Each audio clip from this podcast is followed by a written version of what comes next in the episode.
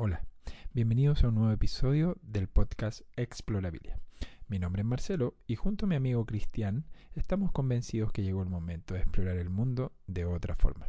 Por eso, todos los días martes nos juntamos y conversamos con personas fascinantes y que tienen historias increíbles que contar, sobre todo de cómo se abrieron camino en un territorio desconocido.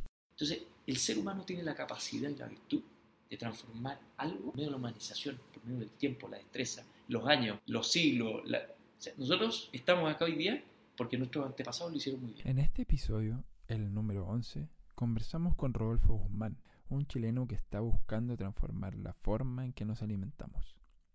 Este aprendedor profesional, como se autodefine, es chef patrón de Poragó, el restaurante número 27 según la World Best Restaurants Academy, en su lista o ranking del 2018. Para nuestro episodio final de nuestra primera temporada, dejamos con ustedes a Rodolfo Guzmán. un poco contar dónde estamos ahora, tratar de describir en el lugar que estamos ahora. O sea, tú vienes bajando de Chacabuco, Sí, eh, bueno, este es el cerebro del restaurante, básicamente. Eh, funciona como una empresa independiente, es parte de un proyecto que se llama Conectas. Básicamente es, es, es- es nuestro I más D, básicamente, eh, donde nos dedicamos a pensar acerca de la comida. Acá hay más de 12 años de investigación y desarrollo y, y- y- y en, en- en estas cuatro paredes hay, hay cosas eh, a partir del ingrediente que son verdaderamente revolucionarias. O sea, podríamos revolucionar la industria de alimentos, la agricultura, eh, olvídate, es, es más, no sabemos qué vamos a hacer con esta información.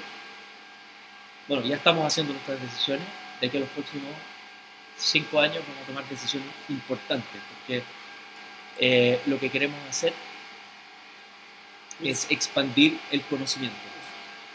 Y vamos a definir de qué manera lo vamos a dosificar, porque esto es muy potente, muy, muy, muy potente. O sea, lo que te puedo decir con esto es que nos hemos propuesto un, un norte muy, muy potente, aparte del restaurante, porque este- lugar es donde ocurre la parte creativa, ¿verdad? donde desarrollamos los platos, pero esto nos empezó a empujar tan fuerte, empezamos a entrar en, en conocimiento de, de cosas muy potentes, muy, muy, muy potentes. ¿cómo, cómo gestionáis tu conocimiento?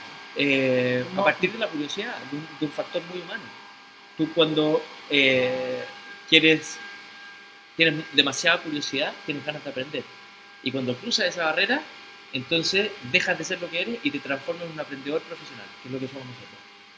Eh, entonces, bueno, con el pasar de los años, lo que te decía, empezamos a aprender una velocidad cada vez más rápida, cada vez más rápida.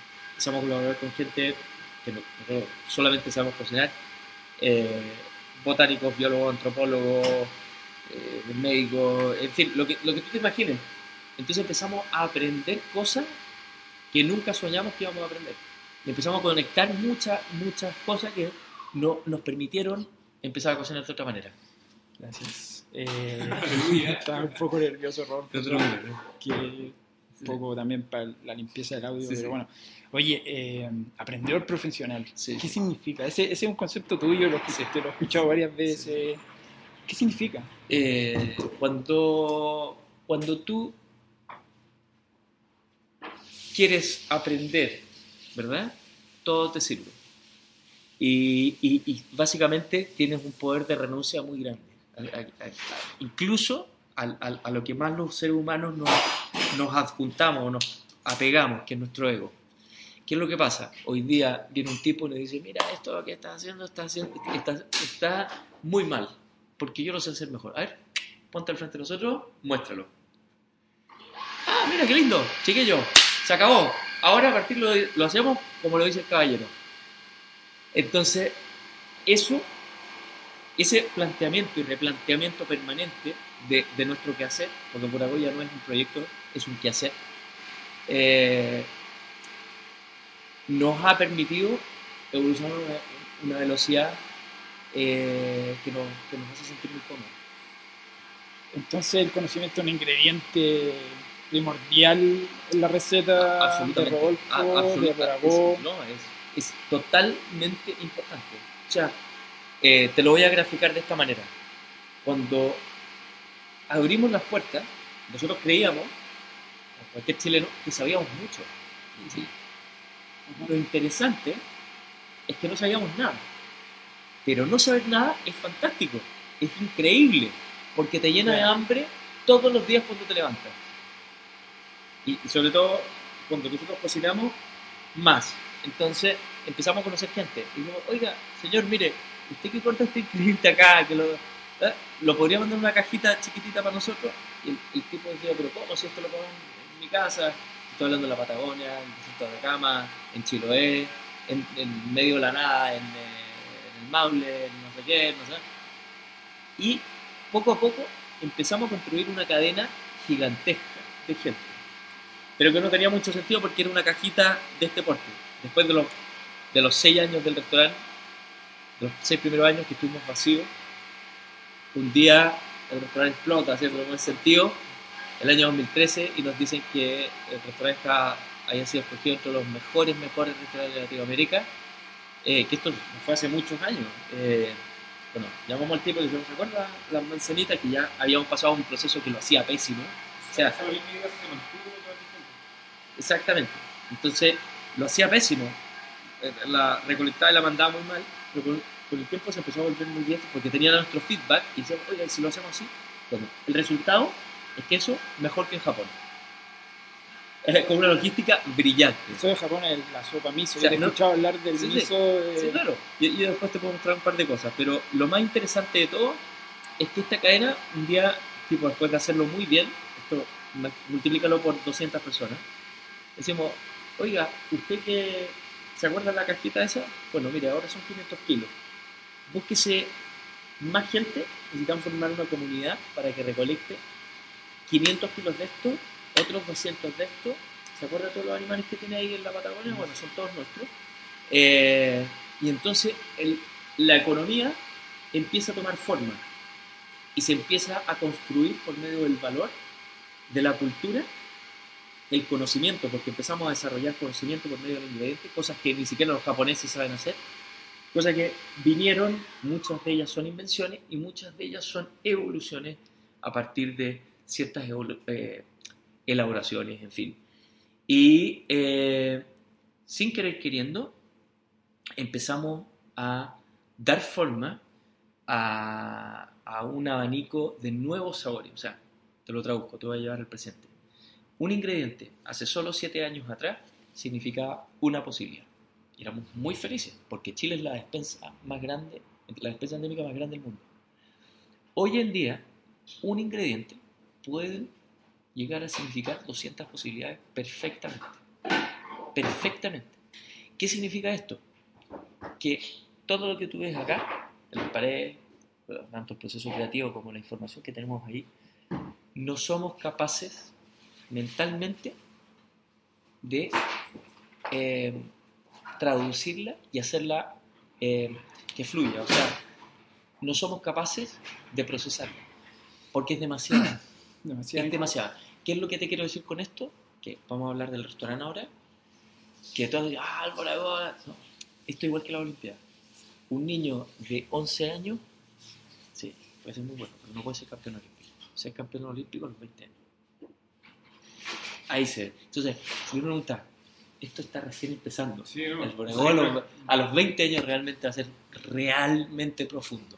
Realmente Con profundo. un valor educativo. Eh, Exactamente. ¿Qué es lo que empezó a pasar?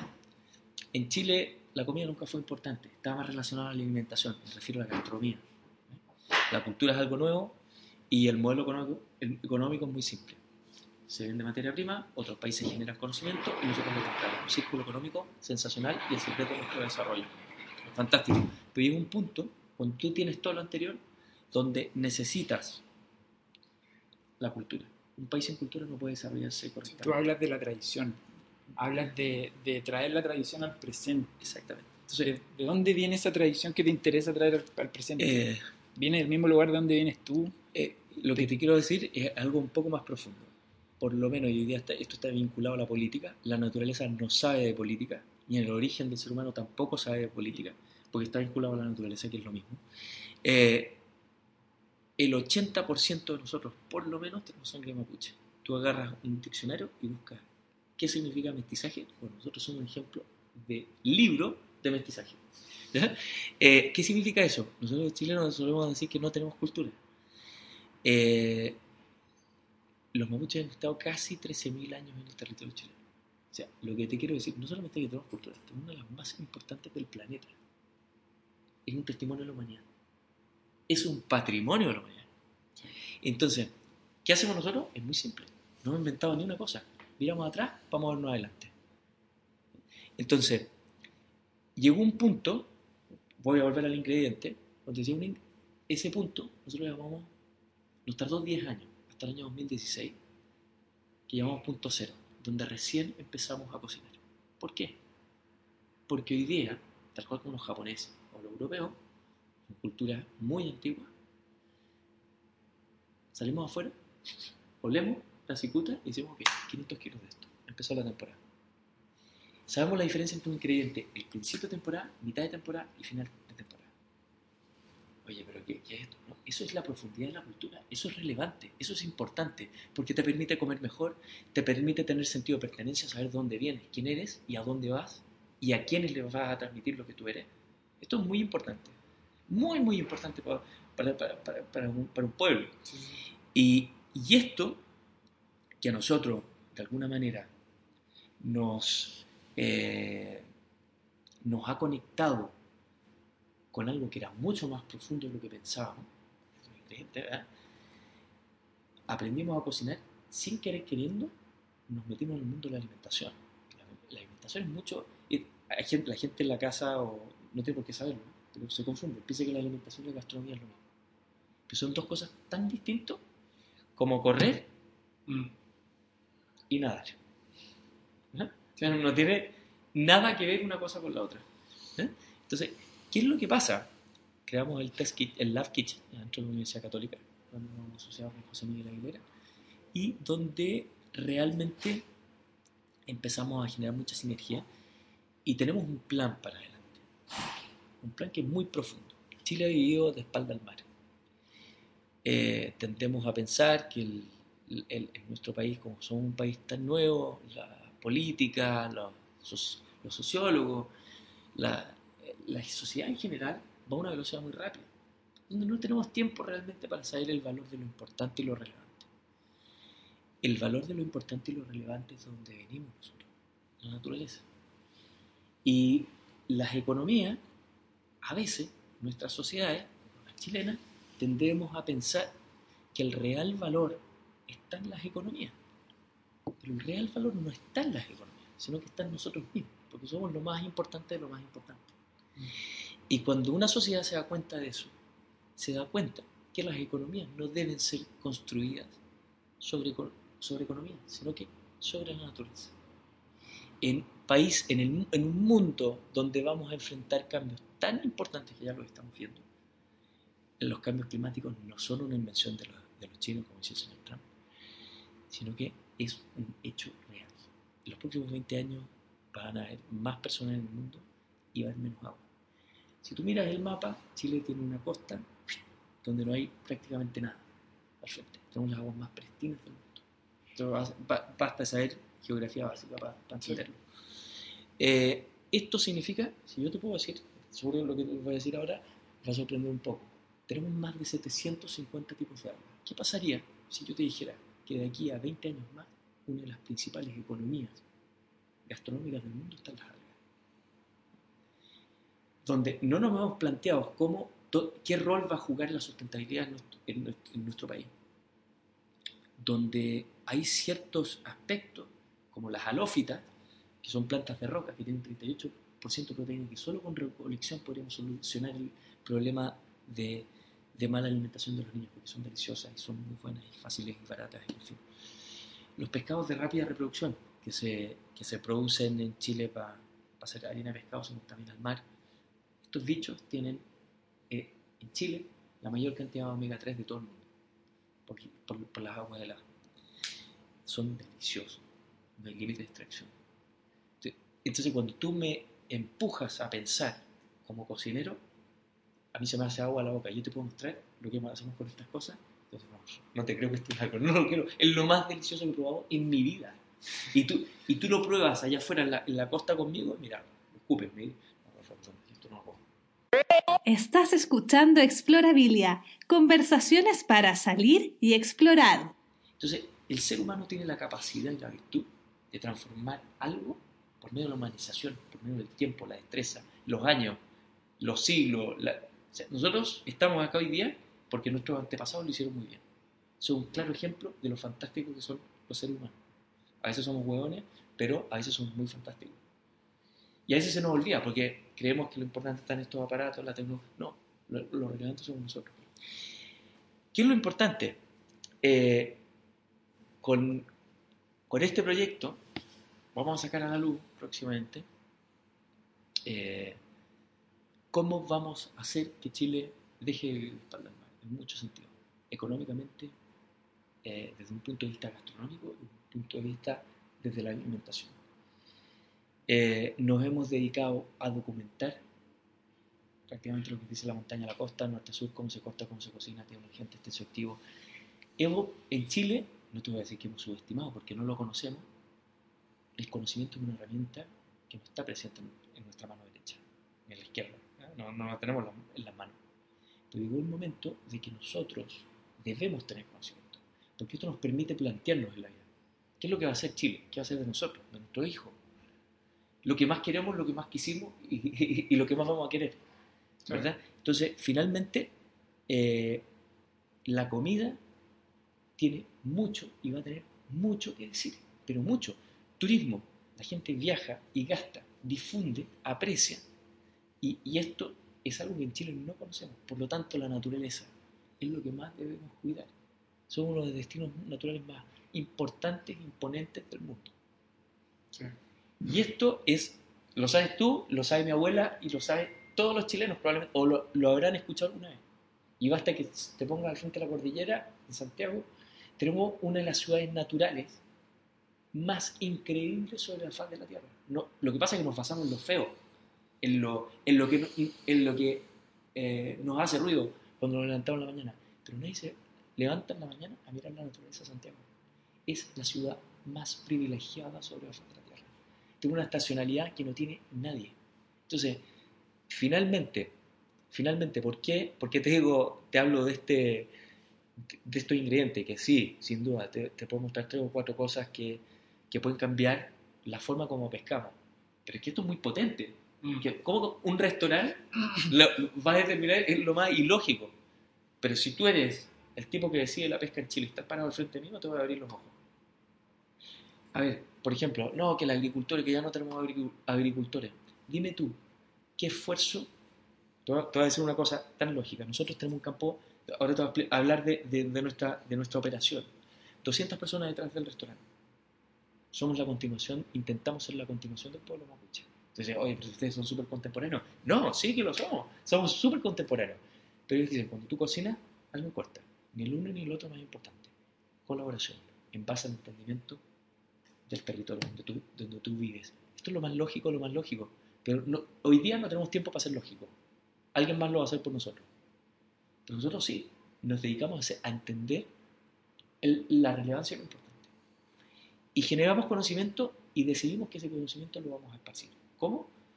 Tenemos un, eh, un campo biodinámico donde organizamos nuestros vegetales, hacemos crecer nuestros animales. Eh, Aprendimos de agricultura desde desde el año 2013, en un campo experimental. Eh, salimos a recorrer los cerros todos los días en la mañana. Son practicantes de todas partes del mundo vienen a hacer prácticas, así como nosotros viajábamos a Europa. A. Se, se- se vienen a hacer práctica con nosotros, seis meses. Viajan a aprender de un restaurante chileno, ojo, los peruanos, ¿ah? Esto es increíble, Sí. nunca, nunca, lo- los peruanos tienen una de las mejores cocinas del mundo. Nunca hubiésemos imaginado que, la selva. por eso te estoy diciendo, que jamás en la vida los franceses, los peruanos, los japoneses vinieran a hacer prácticas con nosotros. Esto es un honor. No, o sea, ni en el mejor, por favor, créanmelo. ¿ah? Yo como jefe de cocina, ni en el mejor de los sueños me lo hubiese imaginado. Ni en el mejor de los sueños. O sea, tener un restaurante lleno es lo más fabuloso que tú puedes tener como cocinero. Porque te retribuye eh, más allá de lo económico, porque nosotros nos dedicamos a hacer felices a la gente. Eso es lo que hacemos en la cocina.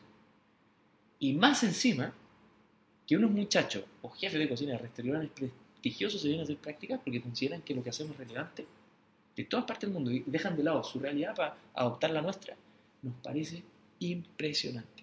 Impresionante. Ahora, ¿por qué te cuento esto? Yo te hablo del biodinamismo. Eh, alguien decía, oye, no, pero es que la agricultura es jodida. Dime tú qué esfuerzo ha hecho el Estado por cambiar la realidad. Ojo, esto no es un alegato, es una idea. porque somos países súper chicos, somos uno de los países más chicos de Latinoamérica en, en, términos de habitantes. Esto significa que es más fácil ponerse de acuerdo. A veces somos tontos y nos demoramos en tonteras. Pero bueno, el, imagínate que el Estado dijera, ok, vamos a ser el primer país del mundo, porque no hay ni uno, de tener agricultura biodinámica. ¿Cuánto te demoras en tener agricultura biodinámica? Cuatro años. Cuatro años, ¿eh?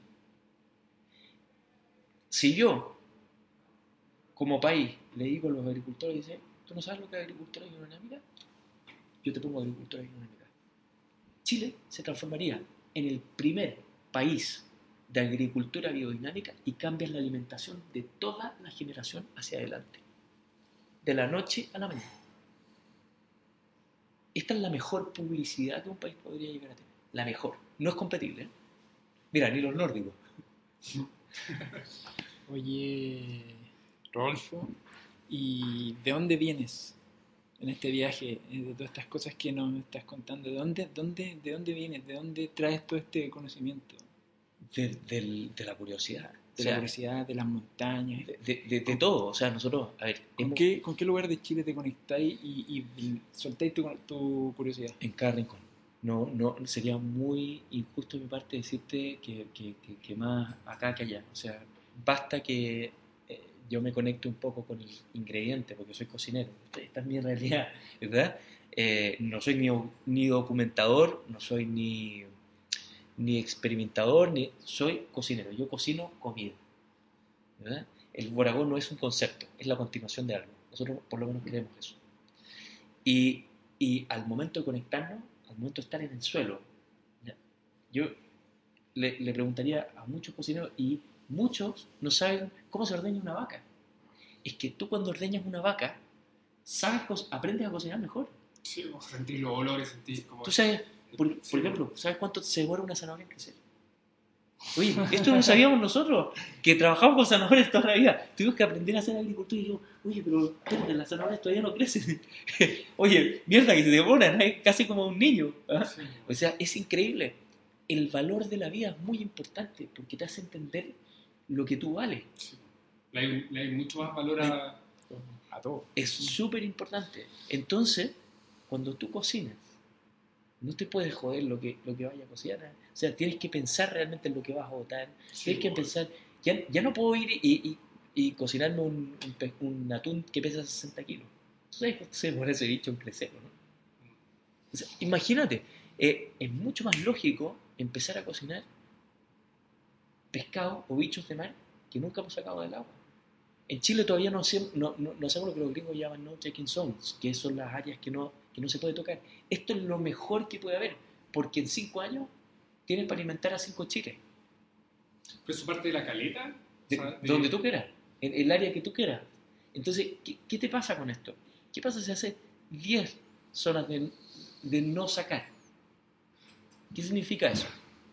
Que aumentas tu economía. Mm. No mañana, pasado mañana. Esto es increíble. Si, finalmente, no hay peor ciego que el que no sabe. Y por eso es ciego, porque se pasa hueón. Entonces, cuando tú tienes, por eso te digo el conocimiento. El conocimiento es una herramienta que te hace sentir seguro y que te guía por el camino más rápido. Y esto es lo que nosotros hemos aprendido. Cuando tú tienes conocimiento, aprendes cosas que nunca te podría llegar a imaginar. Y en Chile nosotros somos multimillonarios, naturalmente. Chile debería ser uno de los países más desarrollados del planeta. No te hablo hoy día. Ayer hablaba en, un en un programa de radio acerca de qué va a pasar en los 80 años. Obvio que Chile va a ser un país desarrollado. Lógico.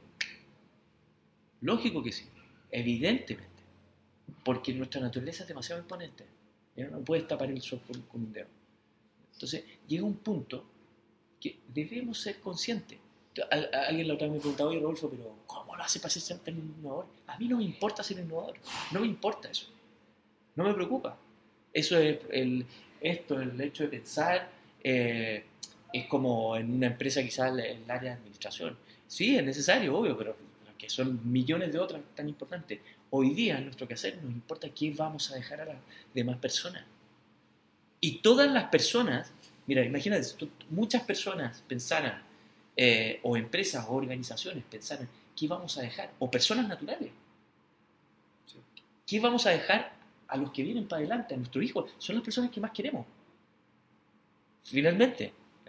Entonces, esto es súper relevante, no es relevante, es súper relevante. Por eso nuestra generación es una generación que debe cambiar. Nos toca un reto súper difícil. Pero si no lo hacemos nosotros, podemos perder una gran chance de, transformar algo importante y aportar a la humanidad. Porque si tú miras el mapa, tenemos una misión que quizás nos va a to- tocar alimentar a otros países en el futuro. Y esto, esto es una responsabilidad. A mí me encanta asumir la, la- la responsabilidad, me gusta, me gusta mucho. Eh, ¿Y ya tienes ya como pensado la forma que... Sí. ¿Sí? sí, lo tenemos pensado. ¿Tiene que ser como algo escrito o No, desde, la, eh, desde los colegios? Lo vamos, lo vamos a difundir pronto, Ya. pronto. Yo diría que en el 2019 tenemos, tenemos planes importantes de... Pero es una base bien... es un, es un proyecto importante.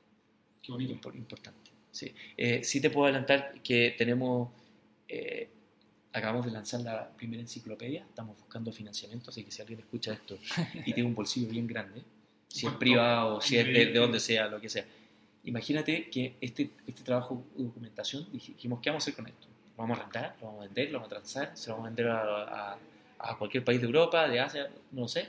Digo, no, esto no es nuestro. Esto tenemos que traspasarlo. Queremos que en 900 años más digan, estos tipos estuvieron acá. Eh, entonces, va a haber un antes y un después, porque hay información que no- tú no tienes. Y eso Ni va que a lo- salir obviamente con sugerencias como hacerlo... Eh, hoy día es una aplicación. Se- eh, estamos en búsqueda de transformarlo en una compañía. Eh, básicamente te decimos, imagínate, un fruto silvestre, un hongo silvestre, un alga, un tallo, una raíz, un pescado, un bicho mar. El- lo que te imagines, cómo crece, cómo se cocina, tiene urgentes tensoactivos, quiénes lo comían, mapuches, cahuescas, eh, foto intelectual. Y tengo una ambición muy grande, que es conectar a la persona que corta la comida al suelo con el consumidor final. Es una revolución económica, economía. Ya. ¿verdad? O sea, imagínate un restaurante, uno, que tiene 200 personas detrás. Imagínate 100. Que tenga 5. Puede ser un poco más ambicioso. 300 restaurantes. Cambia la economía de un país. La cambia de la noche a la mañana. Fíjate cómo, qué curioso es. ¿eh? O sea, la capacidad que nosotros tenemos de escoger. La gente no tiene más calidad en la casa porque no sabe. Pero si tú tienes una feria biodinámica en la puerta de tu casa, en la esquina, te aseguro que vas a ir y la vas a tomar. Si tú sabes que eso le hace mejor a tu hijo, vas a ir y lo vas a tomar. Es lógico, Sí. porque sabes lo que hay detrás. ¿Verdad? Es la calidad, el bienestar. Y la comida es muy importante. Hay un dicho que es súper famoso que dice, eh, si no comemos, no vivimos. No sé... ¿Sí o no? Sí. Esto es eh, eh, es súper, súper importante. Sea, yo creo que la, la comida en el futuro tiene, va- tiene y va a tener mucho que decir. Muchísimo, muchísimo. ¿Cuál es tu próximo desafío? Este gran proyecto. Este gran proyecto. Este gran proyecto. Al- algunos Aquí ya preguntan. igual ya pasa del restaurante. Sí, Ya es sí. un tema global Sí, sí, sí. para Chile. Sí.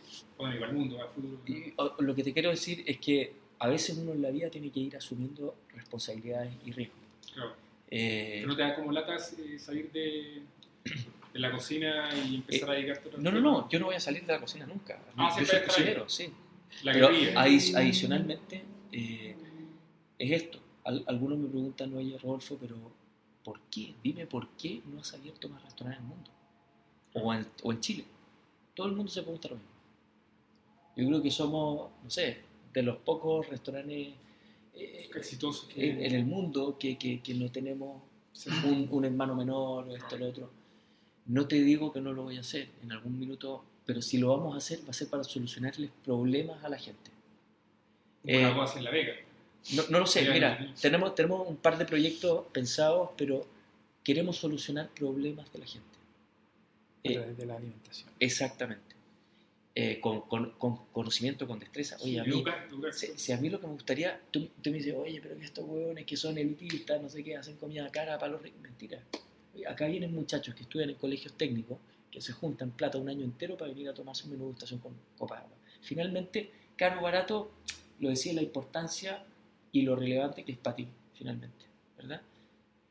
¿Cierto? Entonces, eh, en, en este caso, eh, a mí lo que más me gustaría, ¿qué, qué más poder dar de comer? Y, y que viniera un tipo multimillonario y me, dijera, mira, Rodolfo, date de comer medio año gratis al que entre". Yo sería feliz, ¿verdad? Pero este proyecto sostiene a muchas personas Sí, detrás mucho más transversal. Eh, y, y es mágico, de verdad, es mágico que algo así exista en Chile. Sí. Porque no, no transamos nuestros valores, hacemos lo que nos gusta y, y lo hacemos profundamente de una manera real. Esto sí ha tenido sacrificios económicos muy potentes, muy, muy fuertes a nivel humano, a nivel eh, de, de todos los niveles que tú puedas imaginar, pero hoy día comenzamos a estar muy contentos y muy agradecidos. O sea, nunca soñamos, imagínate que gente de todas partes del mundo nos viniera a ver. Esto, eh, sin duda que nos, nos- enfocarnos en, en esto, en generar conocimiento, nos ha dado herramientas súper fuertes que no, que no las hemos develado, no las hemos dado a conocer.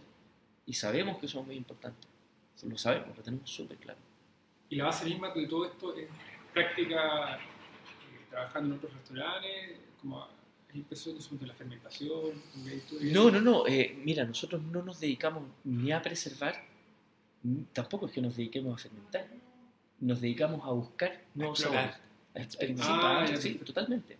Y, y- y lo más interesante de todo es que la cocina, de alguna manera, en, en el mundo de alto nivel, ¿cierto?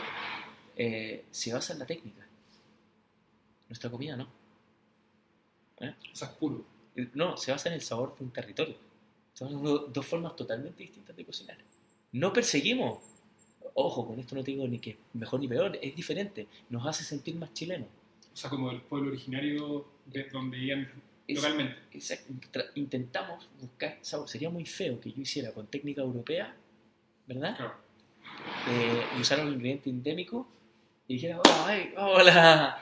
Que, oye, sería, sería válido, Y- y pero, eso- y eso- pero no tendríamos la profundidad que tenemos. Y estuviste ahí en pueblos locales, Nosotros, probaste cosas de... nosotros nos dedicamos a recorrer Chile permanentemente. Bajamos, estamos con pequeños productores, con comunidades recolectoras, con... Esto es algo permanente. No, no, porque estamos sumergidos en un ensayo de aprendizaje permanente. El Boragua es un ensayo permanente. Y te cocinan y te dicen, oye, ¿sabes qué esta cuestión queda súper rica con... A mí, me sirve, a mí me sirve todo. El agricultor, la que- persona que sabe y la que no sabe. El científico, el botánico, el, el cocinero, el- todo. Todo en, en temas del, del restaurante, todo es una inspiración. Todo, absolutamente todo. Somos, somos gente, nos hemos vuelto un grupo humano muy permeable. Imagínate en la cocina, llegamos a ser 40. Imagínate, 40 personas. ¿eh? Un restaurante que apenas damos entre 50 y 48 cubiertos. Solamente en la cocina. O sea, el inglés y castellano. Gente de todas partes del mundo. Entonces, si tú me preguntas, ¿el Boragó qué es? Bueno, sí, también, también le damos a la gente comida. Sí, sí. ¿qué te digo? Oye, ¿y qué te pasa a ti con el tiempo? Yo te he escuchado hablar como que el- me- se me pegó esa frase tuya que, que el tiempo lo hace mejor que nosotros. Sí. ¿Qué significa eso? Eh, hay, hay cosas que tú no puedes planificar, hay cosas que tú no puedes decidir, y, y- y siempre he pensado que el tiempo lo hace mejor que nosotros, siempre, porque ordena las cosas de una forma eh, que ni el mejor estratega del mundo podría hacerlo. Eh, en, en la vida yo te diría que me encantaría contarte lo, lo- lo bien, eh, la buena estrategia que tenía al principio el restaurante para pasar esos seis años.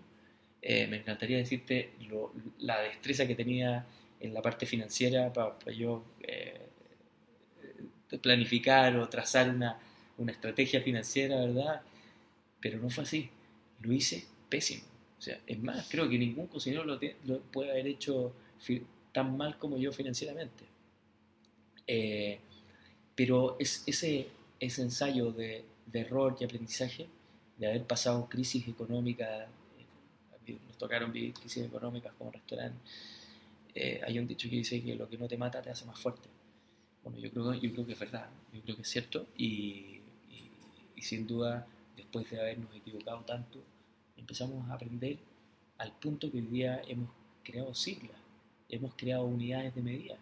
Hemos, o sea, todo, nosotros no improvisamos, está todo cuantificado, nosotros nos dedicamos a organizar y a planificar toda la temporada. Eh, todos los ingredientes. y en la época mala, ¿cómo te tiráis para arriba? ¿Te levantabas y a las 8? La época mala. No, no, no, no te puedo, o sea, O sea, además, entraba- eso, eso eran años muy oscuros. o sea, imagínate, en, la- en esa época las redes sociales no eran lo que son hoy día. No. Por lo tanto, tú dependías, un restaurante, vamos a decir, que, que es un restaurante que, que vende o que intercambia comida por plata, se sujetaba a lo que un tipo importante de la época te podía escribir en un diario. Imagínate eso que le escribieran en un diario era una tontera. Y me decía burlesca, y otro, Ah, pues escribiste, que- que- Obvio, éramos, éramos fuente burla. Estos que cortan plantitas, ¿verdad? Esto era Sí, con ese término. lógico, porque a finalmente es, en ese minuto no, no teníamos, o sea, alguien que leía eso no te llamaba a ir a un restaurante, por lo tanto, eso nos llamó a, a estar vacío. Y, y lo asumo, ojo, esto yo no te lo cuento como algo negativo, te lo cuento como algo que nos, que nos enseñó muchas cosas sí. y, y por suerte lo vivimos, de hecho, eh, y, y nos hizo muy fuertes en muchos aspectos también. Este, este hecho que, que- que finalmente el, el no reconocimiento de... Porque por Gold, el año 2007 era igual de interesante que hoy día, en la época. O sea, lo, lo mismo, no, no es que, no es que hayamos eh, cambiado el 2018 el 2017 la forma que... No, el Furagor representa una evolución humana eh, de entendimiento y de conocimiento. O sea, en esa época igual seguí experimentando y haciendo. Total- totalmente, totalmente. Eh, era, era un, claro, no teníamos los recursos para, para desarrollar y aprender que tenemos hoy día. Pero, pero claro, entonces en esa época eh, nos enfrentamos a un tema económico muy, muy fuerte. Muy, muy fuerte. Fue, yo te digo, de haber sido uno de los momentos más duros de mi vida.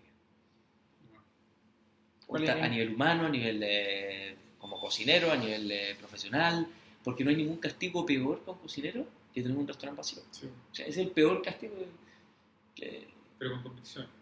claro, entonces sea, de, yo- de- de alguna manera bipolar eh, empezamos a hacer todo, o sea, yo me acuerdo que hacíamos catering, hacíamos desayunos para la universidad, lo que sea, eso. lo, lo que tú me pidieras, eso lo hacíamos y logramos, y a- empezamos a aprender del negocio, empezamos a sosten- sostener las economías, empezamos a... Y eso me permitía tener viva la, la experimentación. De una forma, hoy día lo miro para atrás ¿qué, cosa más ilógica. Qué cosa más ilógica. El tiempo, como decía. Sí, y el tiempo nos empezó, ¿verdad?, a, a armar y a, a estructurar. Hoy día, te digo, tenemos, eh, tenemos eh, una sigla que se llama OCB, que significa ordenar, clasificar y visualizar. Todo en el restaurante debe ser OCB, absolutamente todo. Entonces eso te permite, como nuestra comida no la preservamos, solamente cortamos y ponemos en un plato. Hay una logística que es todo transparente en las cámaras, todo tú puedes ver sabe cuándo fue recolectado, cuándo se saca, está todo el equipo conectado a la operación. Es una operación de alta complejidad, de alta, alta complejidad. Y a propósito del tiempo, en virtud del tiempo, te tomamos prestado de tu cocina, aquí en tu casa. Eh, pero me interesa preguntarte lo último, Sí. que es como todo este conocimiento, todo este, todo este viaje, toda esta curiosidad, se plasmó en un libro. Sí. Tú publicaste un libro, una editorial igual importante. Cuéntame un poco de ese proyecto. Eh, bueno, mira, el, claro, lo- lo- los, los libros siempre son eh, un testimonio escrito. Para mí tiene un valor importante y yo creo para cualquier cocinero, eh, donde de alguna manera transmitimos la historia del restaurante. Y ese libro representa el punto cero, ¿ya? ese proceso de 10 años. Ah, Después, cuando cerramos la página del libro y terminamos de escribir el libro, eh, comenzamos a cocinar por primera vez en la vida. Nos sentimos un restaurante nuevo. Eh, sentido que por fin tenemos la destreza. Y ese libro fue hecho con Faidon, probablemente la editorial más deseable del mundo. Pero el tema está que ellos te escogen a ti. Cuando hicimos el libro, habían solamente creo que 10 cocineros eh, que se les ha hecho un, un libro de Faidon. Tuvo un, un tour mundial, un lanzamiento, lo vamos a lanzar ahora en Chile, no lo vamos a lanzar en Chile directamente, está solamente en inglés por el momento. Ya ¿Sí sea- le hacen en español o eh, en inglés todavía, pero ya se va a, a traducir al español, Sí. estoy sí. Que es precioso el libro. Yo lo, o sea, lo tengo acá, por Sí. Sí. Eh, y está en todo el mundo. Y esto es Chile, y esto es lo que tú decías, Sí. y es Chile, y está en todo el mundo, está en muchas ciudades, en muchas librerías. Y es Chile, y ese tiene un valor tremendo. ¿Y a ti qué te pasa? ¿Qué te vibra? Como cuando, Eh, mira, cuando te conectáis con, con la cocina, con la comida, con la Ah. naturaleza. a ver, y yo te digo una cosa, a veces uno va muy rápido ¿no? en- en nuestro quehacer. Yo la verdad que nunca tengo mucho tiempo para mirarnos al espejo y decir si somos lindos si no somos tan lindos, ¿verdad? Eh, pero quizás es- es- este es un material que vamos a ir tomando aprecio y apego con los años, ¿verdad? Porque eh, es, es- algo que, que producimos, diseñamos prácticamente nosotros. Eh, está escrito por mí, no hay ningún periodista por medio. Son casi 100.000 palabras, 100 recetas eh, y un libro multidimensional en el sentido que habla desde la geografía, el ingrediente y, y la evolución de un plato a lo largo de la temporada. De un ingrediente como parte siendo un plato y se transforma en dos otras cosas totalmente distintas. Que en la, en la realidad del restaurante habla también del proceso creativo. Hay una foto acá, si te fijáis, en el, en el desierto de Atacama, que fue la primera vez que yo estuve parado al frente del desierto de Atacama, que está de espalda, que es muy conceptual. Es bien divertida, de hecho.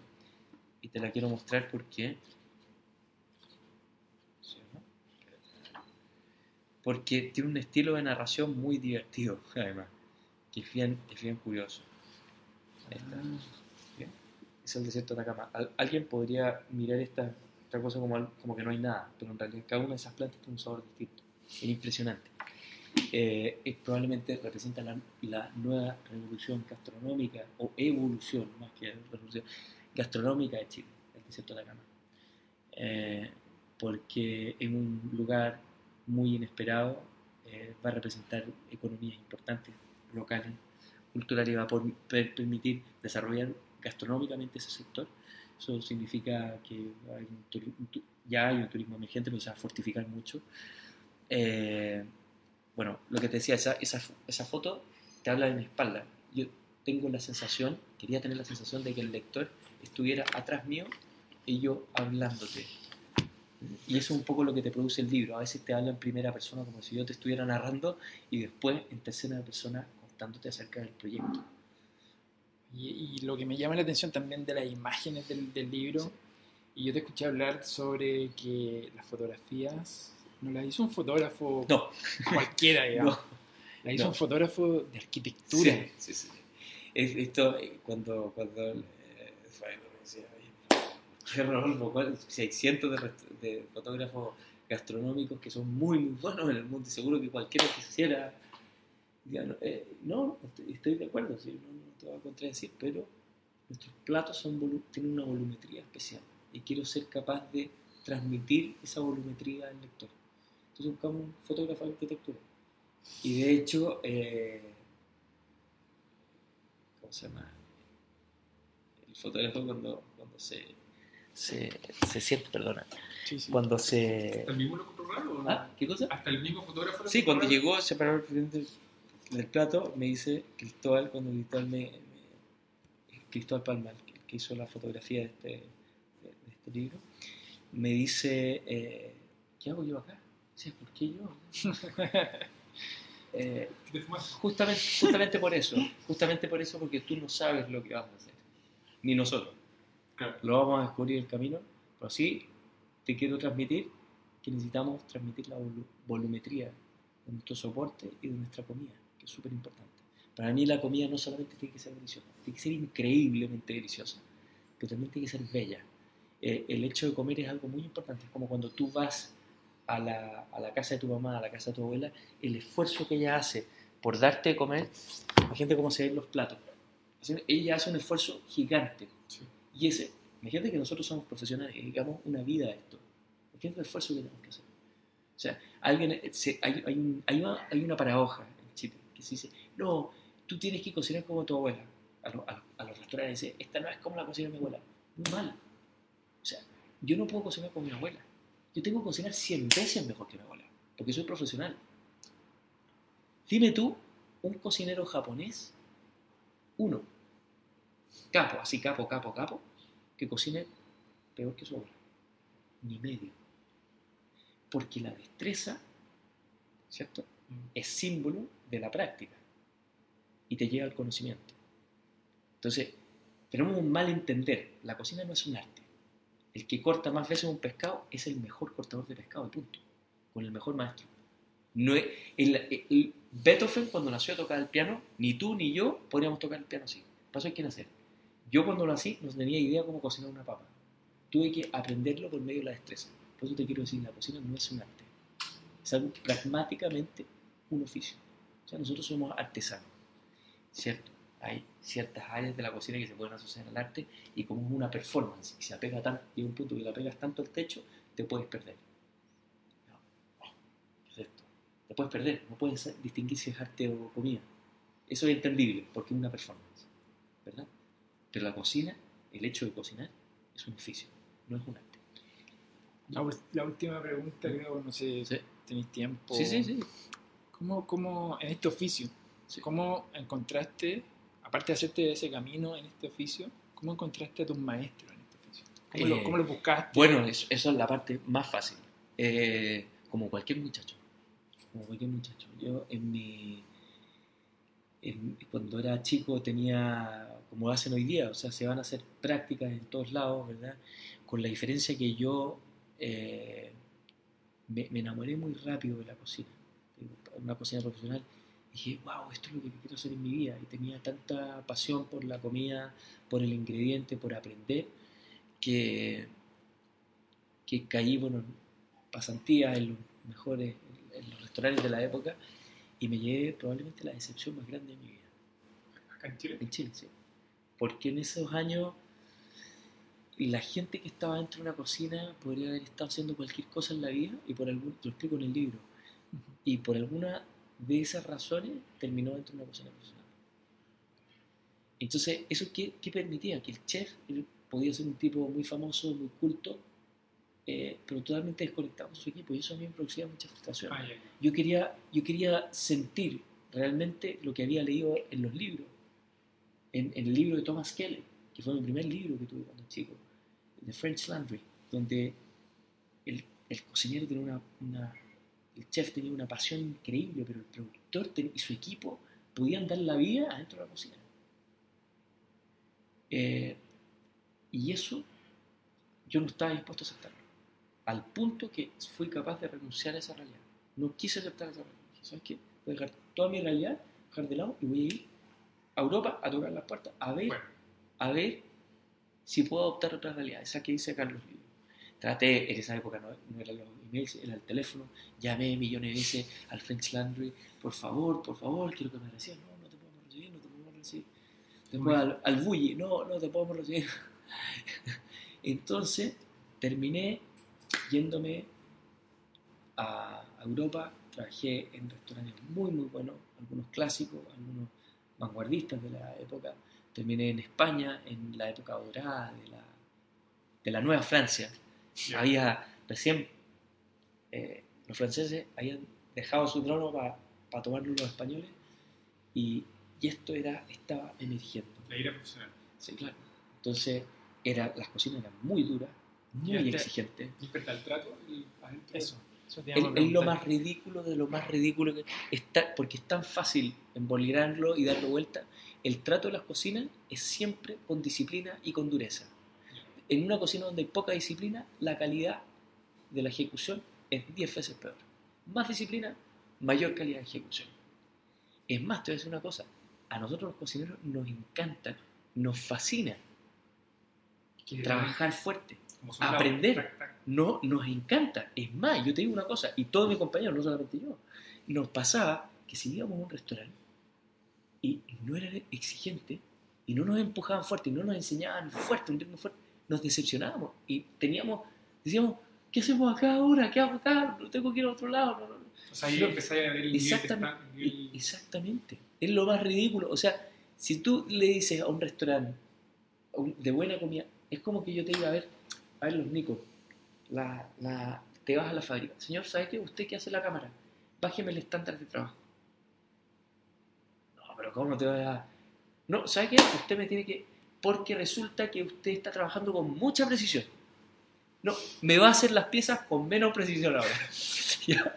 Entonces, eh, el año 2019 van a sacar una cámara, ¿cierto?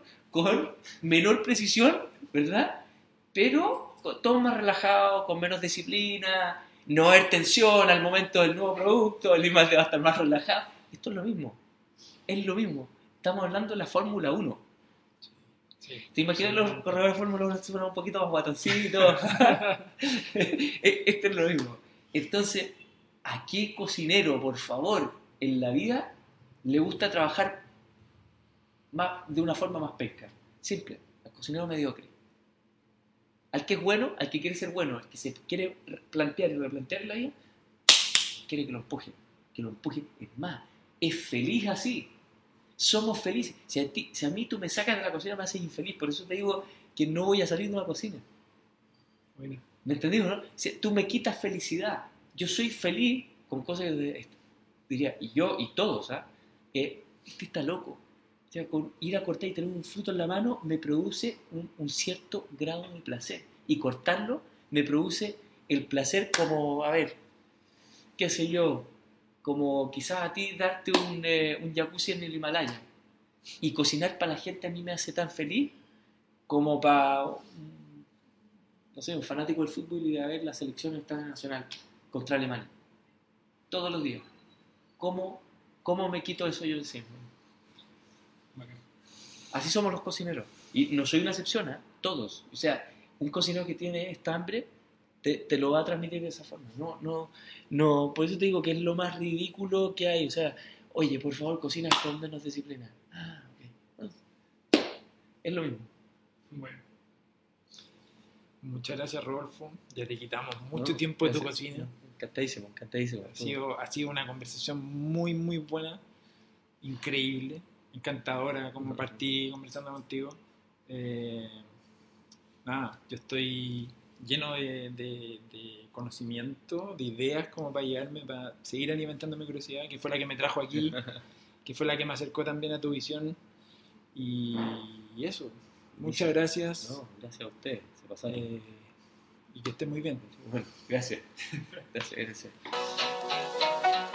Esto fue otro episodio de Explorabilia. No olvides escucharnos y visitarnos en explorabiliapodcast.com y suscríbete en iTunes. Chorísimo, ¿eh? Súper buena la, la conversación.